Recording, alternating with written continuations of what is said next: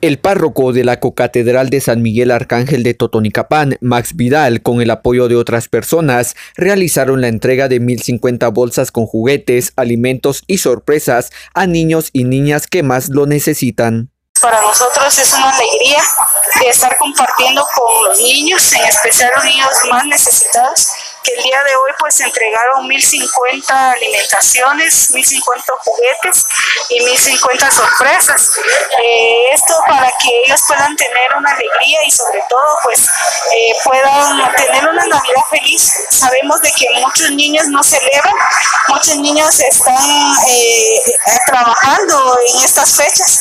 Entonces vemos la necesidad que en nuestro departamento de Totonicapán hay mucha necesidad y por ello pues eh, el día de hoy se estuvieron entregando en diferentes comunidades, eh, de comunidades Chimente Calvario, Portazuelos, eh, de las zonas de aquí, de las zonas aledañas como Chotacaco, Chaco, Chanep, todas esas comunidades que necesitan de, de estos alimentos, en especial de los niños. A continuación se nos detalla quienes apoyaron y quienes organizaron esta actividad.